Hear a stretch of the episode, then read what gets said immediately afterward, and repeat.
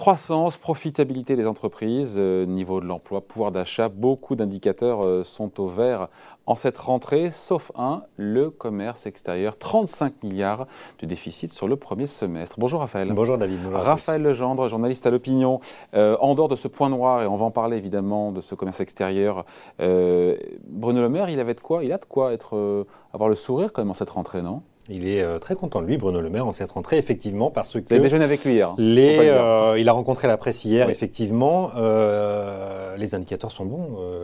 objectivement, c'est vrai que cette rentrée est meilleure que ce qu'on anticipait il y a un an. Souvenez-vous, hein, on était sur des prévisions assez catastrophiques sur le champ de l'emploi, notamment entre 800 000 et 1 million d'emplois devaient être détruits. Et ce dont on mm. se rend compte en cette rentrée, eh bien, c'est que c'est absolument pas le cas. Le chômage est aujourd'hui à 8,1%, c'est-à-dire qu'il a mm. retrouvé son niveau d'avant-crise. Le 300 000, qu'il en plus de 300 000 emplois créés depuis le début de l'année. Euh, et, et, 260 000 uniquement sur le deuxième trimestre, c'est une très bonne nouvelle. Et ça prouve une chose, c'est que la politique de quoi qu'il en coûte, et notamment l'activité partielle, qui a, je le rappelle, quand même coûté 35 milliards d'euros. Tout ça a un coût budgétaire important. Mais cette politique a porté ses fruits puisque ça a évité qu'on détruise le tissu productif et ça a préservé euh, l'emploi, effectivement. Donc on arrive maintenant à ces niveaux euh, qu'on connaissait avant crise et qui sont des niveaux un peu structurels, une sorte de seuil structurel en France. On se demande si en France le chômage minimum n'est pas à 8%, parce mm. qu'on constate aujourd'hui qu'une entreprise sur deux a du mal à recruter.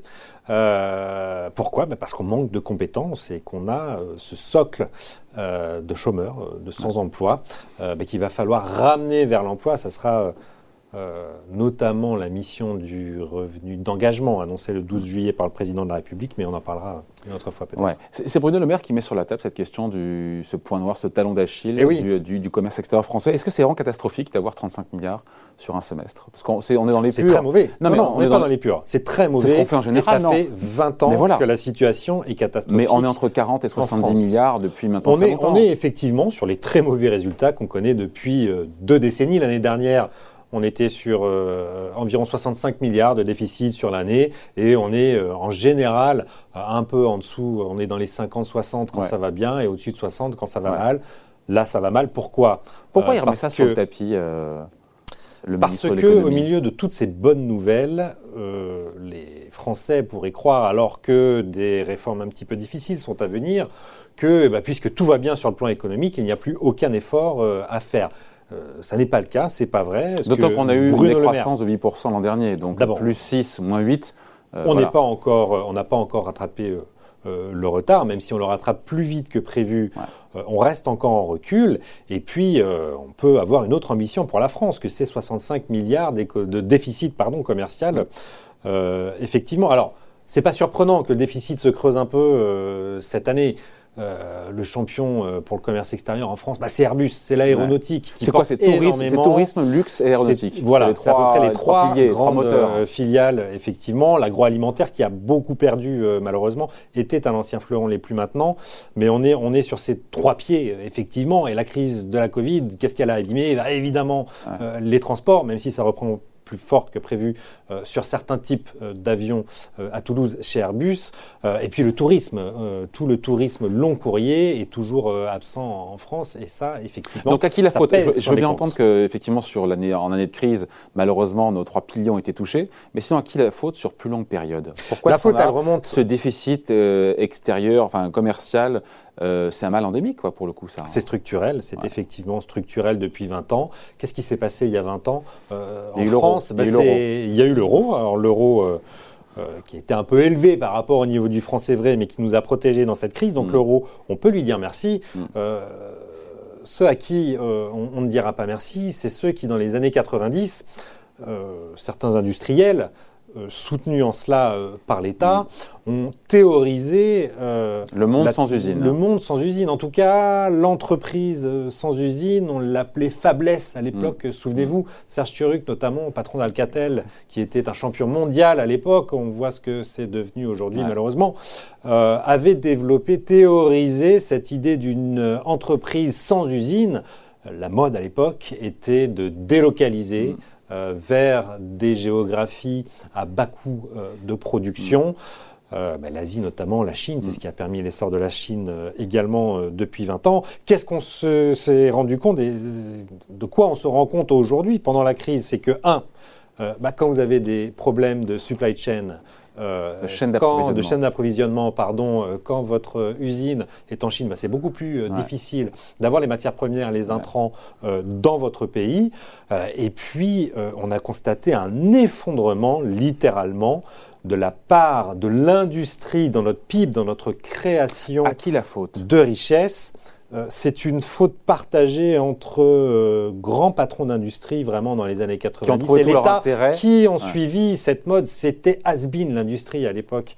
Euh, il faut s'en rappeler. C'était l'image un peu à la Zola. C'était polluant. C'était les hauts fourneaux, ce qui n'est plus du tout le cas aujourd'hui.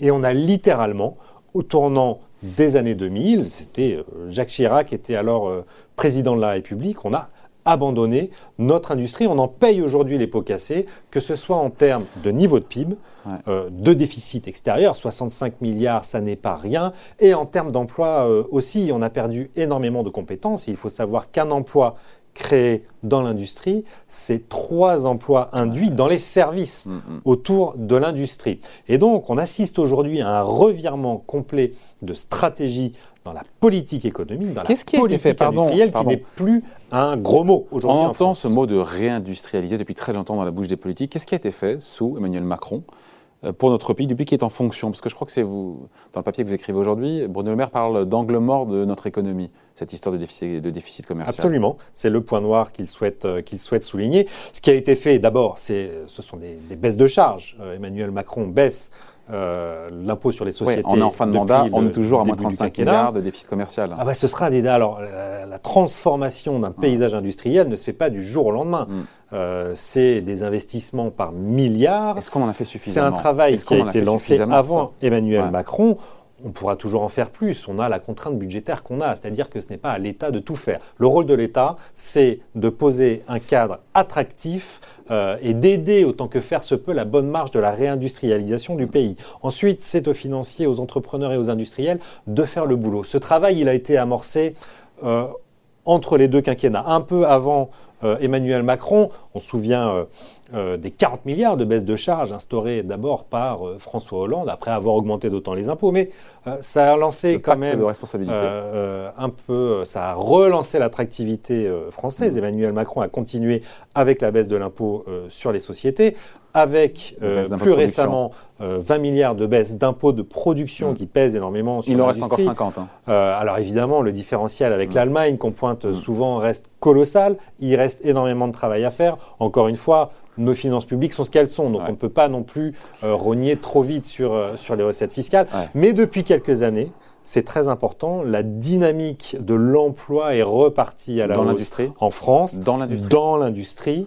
Pendant euh, longtemps, on détruisait les emplois dans l'industrie. On en a détruit pendant 20 ans et depuis 2016-2017 à peu près, on recrée enfin hmm. de l'industrie en France. L'industrie a toujours un problème d'image hmm. auprès euh, des plus jeunes, d'attractivité, qui ont parfois encore l'image de la vieille industrie. Ça n'est plus ça. Aujourd'hui, c'est l'industrie 4.0, c'est l'industrie des futurs. Euh, les usines n'ont plus rien à voir avec ce hmm. qu'elles étaient euh, avant. Et donc, il y a une dynamique qui est en train de se mettre en place, qui s'est accélérée avec la crise. On parle aujourd'hui beaucoup, effectivement, de réindustrialisation, on parle de, relocalisation. Exactement. Euh, Mais c'est pas une partie du plan de relance et relocaliser partie des usines cette relocalisation qui sont hors de France euh, ici.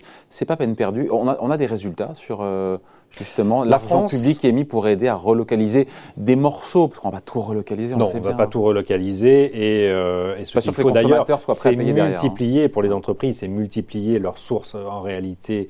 Euh, mais on ne sera jamais compétitif par rapport à des, pays d'Europe de l'Est ou des pays d'Asie. Ou hein. les pays euh, du Maghreb ou d'Europe de l'Est euh, pour être très près de chez nous, euh, bien évidemment. Ceci dit, il y a des choses à faire en France.